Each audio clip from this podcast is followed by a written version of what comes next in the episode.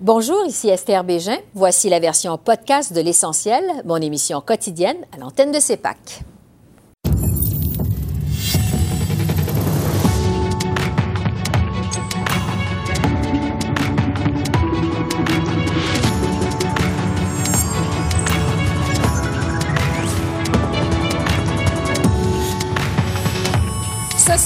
Une semaine après la mort troublante de Joyce Echaquan, le ministre Marc Miller réaffirme l'existence de racisme systémique au Canada. Le Parti vert écrit l'histoire en élisant la première femme noire à la tête d'un parti fédéral. La nouvelle chef Anami Paul répond à nos questions. Et 50 ans après la crise d'octobre au Québec, le temps est-il venu pour Ottawa de présenter ses excuses? L'analyse de nos politologues Geneviève Tellier et Daniel Bélan. Bonsoir, Mesdames, Messieurs. Mais d'abord, le gouvernement fédéral a déposé à nouveau son projet de loi pour changer les critères de l'aide médicale à mourir. Ottawa a jusqu'au 18 décembre pour modifier la loi afin de se conformer à un jugement rendu l'automne dernier par la Cour supérieure du Québec dans la cause Truchon et Gladu. Selon le nouveau projet, euh, une personne jugée proche de sa fin et dont la demande a été approuvée n'aurait plus à attendre dix jours avant de bénéficier de l'aide médicale à mourir. Elle n'aurait pas non plus à donner son consentement une deuxième fois. Le ministre fédéral de la Justice, David Lametti, avait présenté un premier projet de loi en février dernier, mais la Chambre des communes avait été ajournée en raison de la pandémie à la mi-mars. C'est le même projet de loi. Et oui, nous sommes très confiants que nous avons trouvé comme première étape euh, une, une, compromis qui est acceptable après nos consultations avec, euh, à travers le Canada, avec, comme j'ai dit, plus de 300 000 Canadiens euh, à travers le Canada, ainsi que plus de 125 experts et, et, fournisseurs des, services médicaux à travers le Canada. Donc, nous sommes très confiants que ça, qu'on peut trouver un consensus dans, les, dans les deux chambres du Parlement. La communauté Atikamek réclame des excuses au gouvernement du Québec pour la mort de Joyce Echaquan la semaine dernière sous une pluie euh, d'injures racistes à l'hôpital de Joliette. Elle demande aussi de participer à la commission d'enquête publique sur les circonstances de son décès. Les chefs Atikamek ont rencontré le premier ministre François Legault à ses bureaux montréalais en après-midi. Cette rencontre a eu lieu une semaine après la mort de la mère de famille de 37 ans qui a elle-même filmé ses derniers moments avec son téléphone cellulaire alors qu'une infirmière et une préposée aux bénéficiaires l'insultaient à coups de propos dégradants. Il y a une partie de la population qui croit qu'il n'y a pas un système euh, raciste au Québec. Il y a des personnes racistes, mais le peuple québécois et pas raciste. Et je pense que c'est important de respecter tout le monde, puis de concentrer nos efforts sur les actions et non pas sur un débat sémantique sur les actions. je pense qu'on s'est entendu avec les chefs aujourd'hui pour dire par exemple, luttons contre le racisme, faisons une campagne de sensibilisation, assurons-nous qu'il y a une formation culturelle euh, auprès des employés des différents euh, réseaux. C'est ça qui est important. Effectivement, ce qui est arrivé à Mme Echakan est totalement inacceptable, c'est gênant. Puis euh, le gouvernement, moi, je pourrais m'excuser auprès de la famille. Pour réagir maintenant du côté d'Ottawa, je retrouve Marc Miller, qui est ministre des Services aux Autochtones. Bonjour, Monsieur le ministre. Bonjour, Esther. Bon, une semaine plus tard, euh, tout le monde est encore vraiment sous le choc par ce qui est arrivé à Joyce et Echaquan. Je me demandais d'abord, qu'est-ce que vous en avez pensé, vous, euh, personnellement, de ce qui est arrivé avec euh, cette mère de, famille? Ben, écoutez, comme peu importe le fait que je suis ministre des Affaires autochtones, j'ai été, j'ai été dégoûté euh, horrifié par ce que j'ai vu, par ce que j'ai entendu, euh, parce que de, ce que je continue d'entendre euh, par les gens qui, qui, me sont proches, des Autochtones. Je relis le rapport Vian, le, rapport sur l'enfant on voit l'accent qui est mis sur le racisme, le racisme systémique qui revient dans le milieu hospitalier. la situation plusieurs situations, qu'on parle de police ou qu'on parle de, soins de santé, là où les gens sont les plus vulnérables. Alors, euh, évidemment, euh, comme je, ne suis pas autochtone, euh, les Autochtones vous diront qu'ils ne sont pas surpris. Plusieurs d'entre nous, comme Canadiens, comme Québécois, sont surpris on est horrifié, dégoûté. mais les Autochtones ne sont pas surpris, étant habitués à ce genre de traitement coup sur coup de façon systémique à travers le Canada. Donc, ouais. d'une façon, je, je, suis en train, je suis en train de réagir, mais comme ministre, évidemment, j'ai le devoir, j'ai le devoir envers les Canadiens et les Autochtones euh, de faire en sorte que ça ne se reproduise plus. Euh, et évidemment, on peut congier des gens, euh, mais si on ne reconnaît pas le fait que c'est systémique, que ça arrive à travers le pays, on ne peut pas procéder à des politiques appropriées pour, pour, éradiquer ce, ce, ce, ce poison. Oui, parce qu'on a beaucoup dit euh, depuis une semaine que c'est pas un moment, euh, un, événement, pardon, isolé. Vous parlez de racisme systémique. Je me demandais, euh, est-ce que vous avez un portrait de la situation au gouvernement? Savez-vous à quel point c'est répandu ce genre de comportement envers les autochtones? On a tous les rapports à l'appui, dont le rapport sur FADA ou l'équivalent québécois, le rapport vient. Euh, qui revient. Évidemment, les témoignages qui ont été déposés avec la commission euh, sont d'une honnêteté euh, que j'inviterais n'importe qui à aller reconsulter. les témoignages sont là. On les réentend coup sur coup. J'ai des amis qui, qui, me contactent pour témoigner de leur propre expérience. On, on, se dit, le, on, moi j'y crois J'y crois toujours qu'on est le meilleur pays au monde, mais il y a des écarts, et évidemment des écarts énormes entre les pays, entre les, entre, les peuples autochtones et les peuples non autochtones. Euh, quand on parle d'indices de, développement euh, humain euh, qui, qui est répertorié par les Nations Unies, on parle d'un écart de, de, 40 places, ce qui est inacceptable.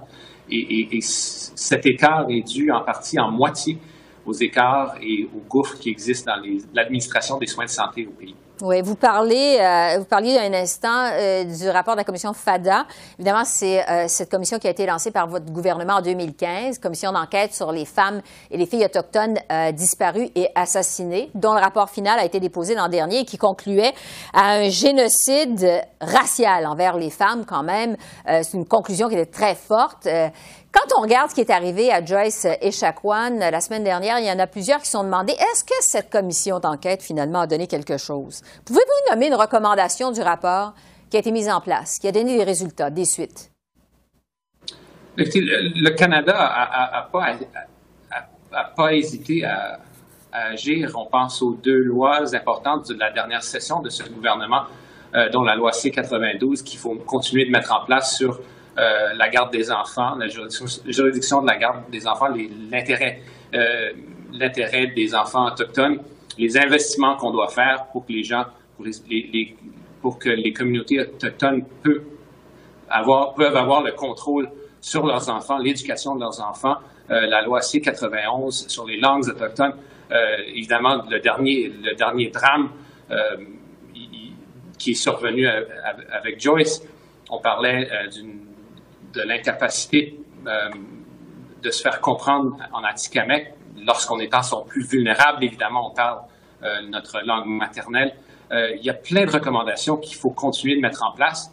il reste à en mettre en place. Il y a plusieurs recommandations qui sont des choses qui ne peuvent se faire du jour au lendemain. Ça, il faut le réaliser, même sous le choc de ce qui s'est passé la dernière semaine mais il reste qu'il euh, y a beaucoup d'actions qui se fait attendre. Je ne suis pas ici pour justifier le, gouvernement fédéral. Nous sommes tous, euh, d'une certaine façon, en deuil. Nous continuons d'être en deuil, mais les Canadiens, les Québécois, les Autochtones, euh, d'autant plus, s'attendent à ce qu'on agisse et, on ne va pas attendre pour agir. On a vu les derniers mois les demandes qui nous, ont, été faites au niveau du racisme systémique qui existe à l'intérieur des corps de police à travers le Canada.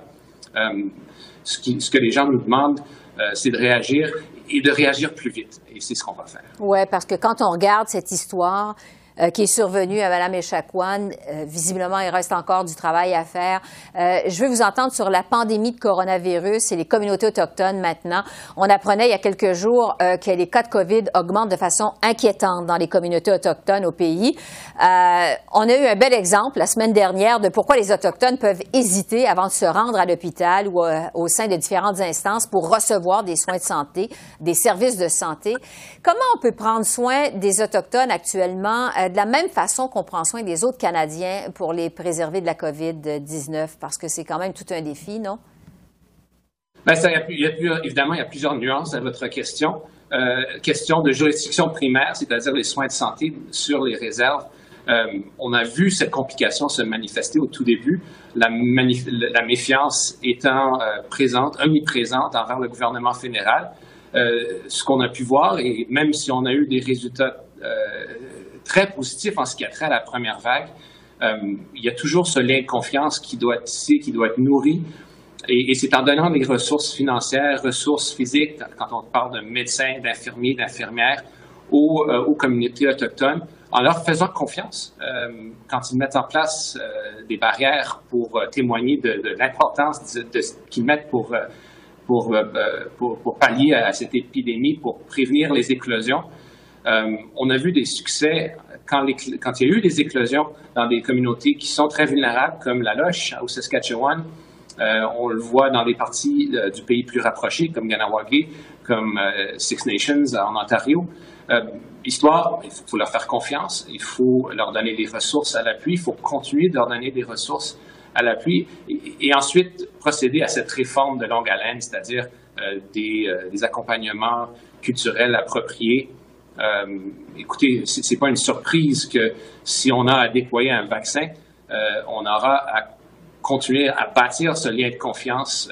On, on, en voit les, on, voit à quel point le, le, vaccin contre la, la, grippe saisonnière est moins revendiqué, utilisé par les, par les peuples autochtones. Mm-hmm parce qu'ils ne veulent pas se pointer à un centre où ils vont se traiter, se faire traiter de, de, de toutes les choses. Euh, alors c'est compréhensible. Et, là, je mets à l'écart tous les, euh, tout, tout, tout, ce qui est arrivé par le passé euh, en ce qui a trait au traitement du système de santé envers, euh, envers les Autochtones. Oui, quand on regarde ce qui s'est passé à Joliette la semaine dernière, on peut comprendre que euh, les membres de communautés autochtones ont de la difficulté, euh, manque de confiance envers les services de santé, peuvent hésiter à se rendre pour recevoir des soins dans les hôpitaux et d'autres centres de services de santé. Marc Miller, ministre des Services autochtones, merci beaucoup de nous avoir accueillis, de nous avoir accordé cette entrevue. Merci. Merci. Bye bye. Après une course d'un an pour remplacer Elisabeth May, le Parti vert a choisi Anami Paul comme sa nouvelle chef permanente. La femme de 47 ans a remporté la victoire samedi après huit tours de scrutin. Madame Paul est une avocate bilingue de Toronto, immigrante de deuxième génération, née de parents caribéens. Elle fut euh, conseillère auprès de la Cour pénale internationale et de la mission du Canada auprès de l'Union européenne. Anami Paul devient la première chef noire d'un grand parti politique fédéral au Canada. Sa plateforme propose entre autres un revenu de base garanti et des frais de scolarité postsecondaire gratuits. Et pour en savoir davantage sur Anami Paul, je la retrouve à Ottawa. Bonjour, Madame Paul. Bonjour. Félicitations d'abord pour votre euh, victoire. Euh, on a beaucoup euh, fait état depuis samedi justement de votre victoire historique en tant que première femme noire issue de la communauté juive à diriger un parti fédéral au Canada. comment vous, vous interprétez votre victoire à la tête du Parti vert dans le Canada d'aujourd'hui? D'abord, je dois remercier tous nos membres qui avaient décidé de mettre leur confiance en moi. Ah, c'est un énorme honneur. Ah, je crois qu'ils ont décidé en fait ah, qu'ils voulaient envoyer un message que la, diversité, que c'est quelque chose d'important, que la représentation diverse surtout au plus au niveau de notre vie politique est très important.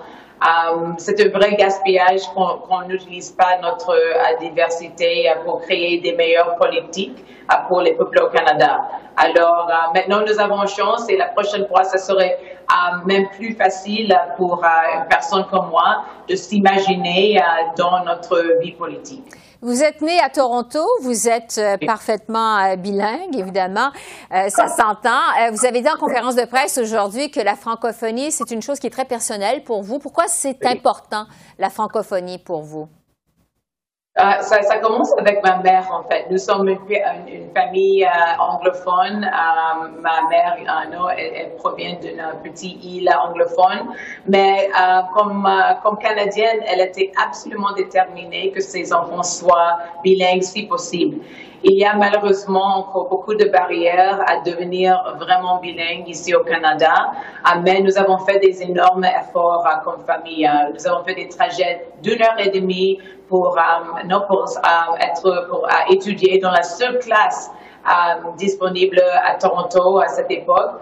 Alors, oui, je le remercie chaque jour pour ça. Et moi, en tant que mère, j'ai aussi décidé d'inscrire mes enfants dans notre système scolaire francophone public. Alors, ils font membre de la francophonie et ça, c'est quelque chose que je tiens vraiment au cœur.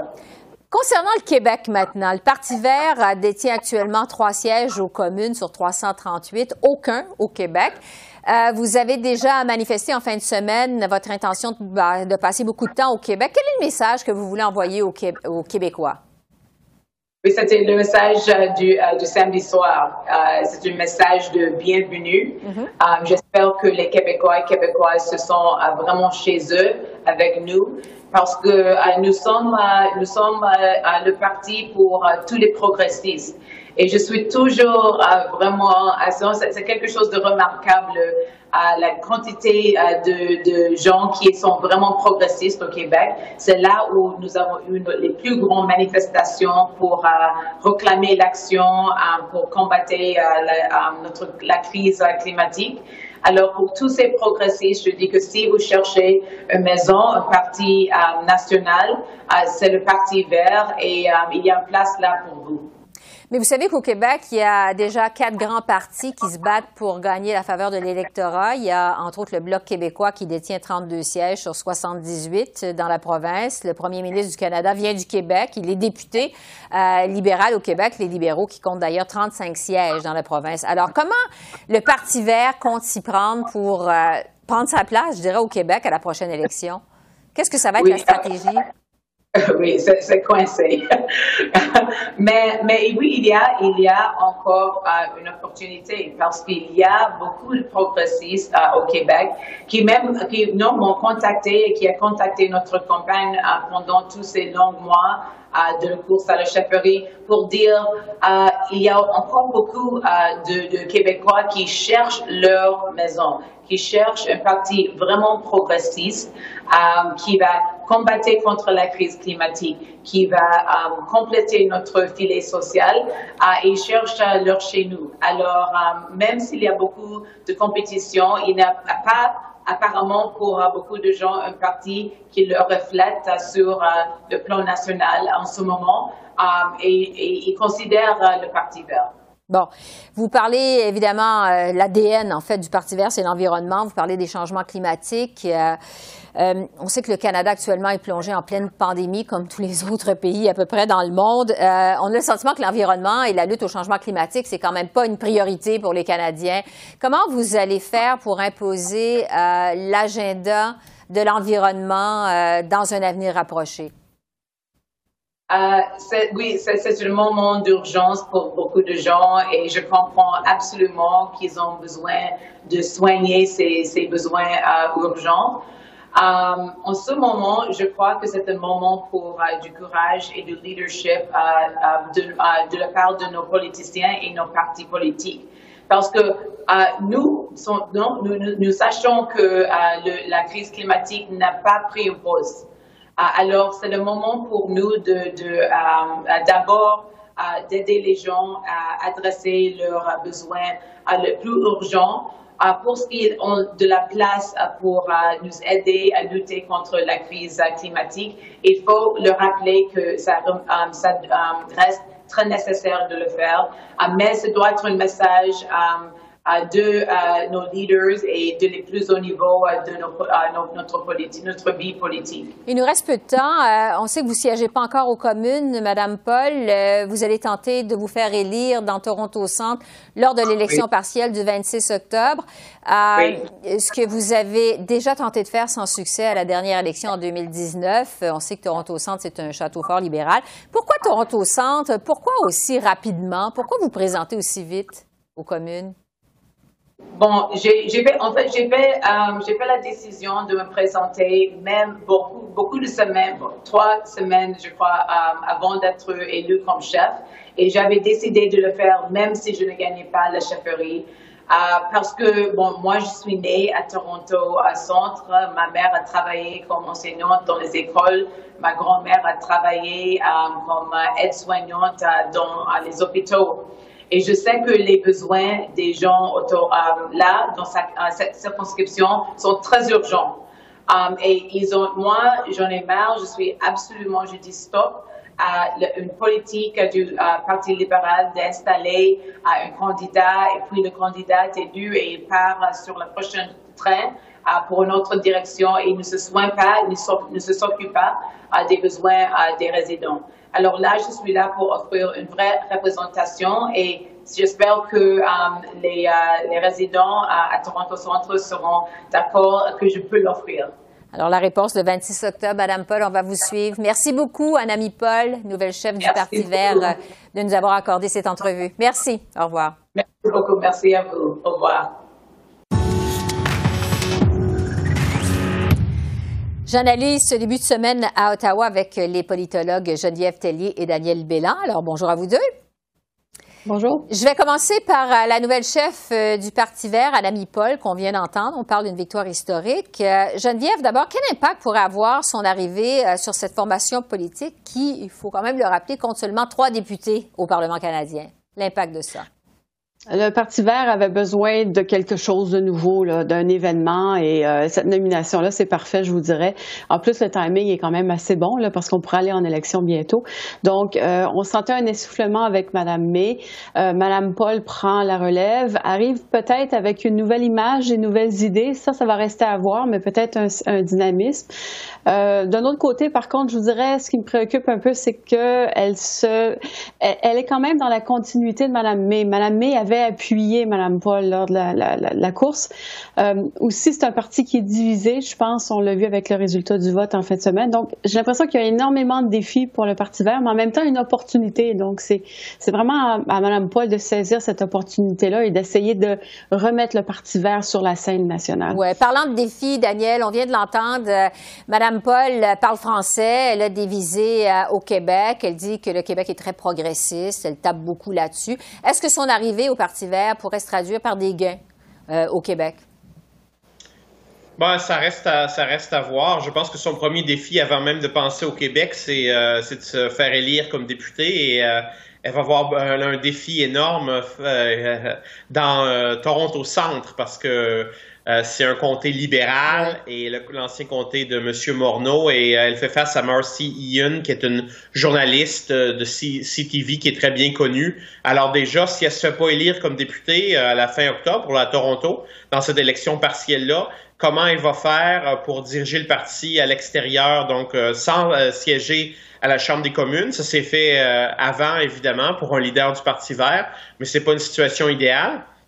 pour ce qui est du Québec, je pense qu'elle va chasser sur les terres de Québec solidaire, ce qui serait les, électeurs de Québec solidaire au niveau provincial, essayer de les amener au Parti vert au niveau fédéral, surtout que euh, l'a vu lors des dernières élections fédérales, le NPD au Québec s'est écroulé. Il reste seulement un seul député NPD. Donc, on chasse sur les, les si on veut, les terres du NPD au fédéral ou les anciennes terres du NPD au fédéral et Québec solidaire au provincial, en mettant l'accent non seulement sur l'environnement, mais aussi euh, la protection sociale et la diversité.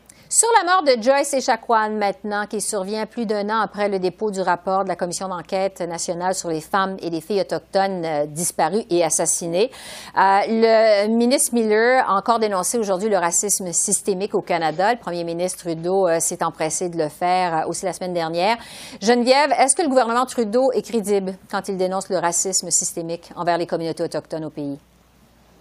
Il l'est de moins en moins. Ça veut dire, ça fait longtemps qu'on maintenant, ça fait longtemps qu'on entend ce message-là. C'est depuis 2015, surtout depuis 2016, que Justin Trudeau martèle le message qu'il veut régler le problème puis tisser des liens avec les communautés autochtones. Et on voit que les problèmes persistent, sinon se détériorent. Cette vidéo-là qu'on a vue la semaine passée, c'est absolument dommageable. On pensait pas que ça pouvait se produire encore de nos jours. Et euh, d'avoir des bonnes intentions, mais ben, je pense que c'est de moins en moins satisfaisant. Alors, le gouvernement Trudeau va devoir trouver une façon de vraiment commencer à régler le problème. Euh, je pense que personne s'attend à ce qu'on règle un problème qui existe depuis des centaines d'années, qu'on le règle en deux, trois années. Mm-hmm. Mais il va falloir qu'il y ait des choses concrètes qui se fassent rapidement, ce que le gouvernement n'est pas encore capable de faire. Daniel, l'affaire Joyce Echaquan euh, et les images de ces derniers moments, Geneviève le dit il y a un instant, c'est absolument dommageable. Ces images-là ont fait le tour du monde. Quelle est l'image du Canada que laisse cette affaire Joyce Echaquan, selon vous? Moi, évidemment, ça nuit à l'image du Canada à, l'étranger, ça c'est certain, mais ça fait longtemps que la question autochtone euh, nuit à notre image euh, partout euh, sur la planète. Il y a aussi un enjeu quand même aussi. on parle souvent du gouvernement fédéral dans la, au sujet de la question autochtone, mais les provinces ont un rôle important à jouer aussi. Il faut pas l'oublier. Là, on parle d'un incident qui s'est produit dans un hôpital, donc public au Québec, mm-hmm. et il y a aussi une responsabilité sur le plan là, provincial de s'occuper de ces questions-là de, racisme systémique. Et on sait que François Legault, ben, c'est pas un terme qu'il aime beaucoup, le racisme systémique. Donc, je pense qu'il y a une prise de conscience qui est, qui est très importante à faire euh, partout à travers le pays. Il faut penser à notre image internationale, mais penser aussi à ce qui se fait dans les provinces et que les, les premiers ministres provinciaux, tout comme le premier ministre fédéral, ont un, un rôle important à jouer pour favoriser la réconciliation et pour euh, combattre euh, le racisme.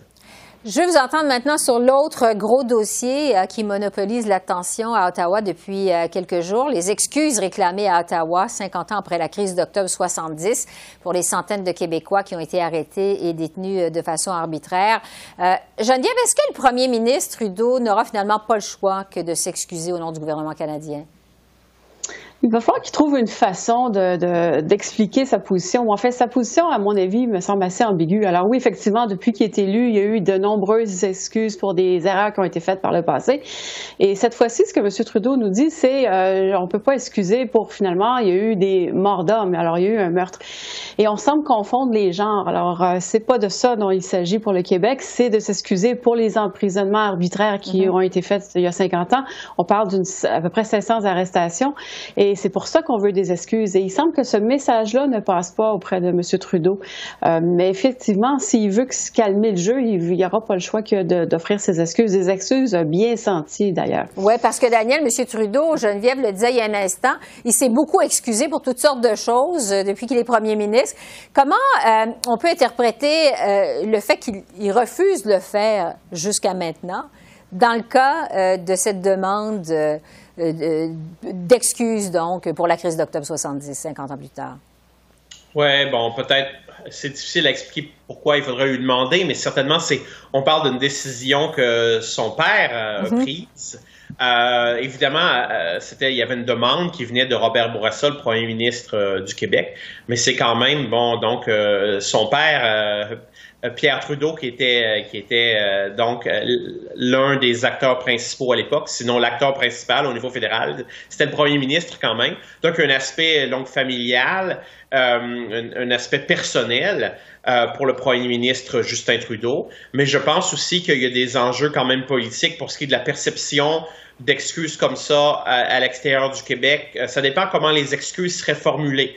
Donc, euh, euh, je pense que les excuses seraient euh, de bonne guerre. Je pense que ce serait une, chose à faire compte tenu du nombre de gens, de centaines de personnes arrêtées de façon purement arbitraire, des gens qui n'avaient rien à voir avec le FLQ. Donc, je pense que des, excuses hein, seraient nécessaires, mais il faut le faire de, de d'une façon qui protégerait un peu le, le, le, premier ministre, donc Justin Trudeau, euh, euh, ailleurs au pays. Alors c'est un jeu d'équilibriste, si on veut, mais c'est beaucoup, c'est ça la politique fédérale au Canada. Il y a des différentes régions, euh, il, y a, il, y a, le Québec, mais il y a aussi les d'autres parties du pays et c'est pas perçu de la même façon. Je ne sais pas si les gens à l'extérieur du Québec connaissent aussi bien l'histoire de la crise d'octobre et ce qui s'est passé pour ce qui est du nombre de gens qui ont été emprisonnés. C'est bien connu au Québec, c'est peut-être moins bien connu à, en Colombie-Britannique ou à l'île du Prince-Édouard, mais ça reste quand même, je pense, une tâche.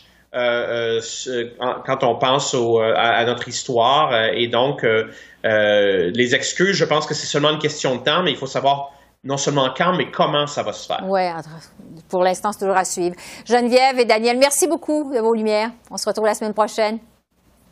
Merci, merci. au revoir. Merci à vous. Alors voilà, c'est comme ça qu'on a vu l'essentiel de l'actualité de ce lundi 5 octobre sur la colline parlementaire à Ottawa. Esther Bégin qui vous remercie d'être à l'antenne de CEPAC, la chaîne d'affaires publiques par câble. Je vous souhaite une excellente fin de soirée et à demain. Au revoir.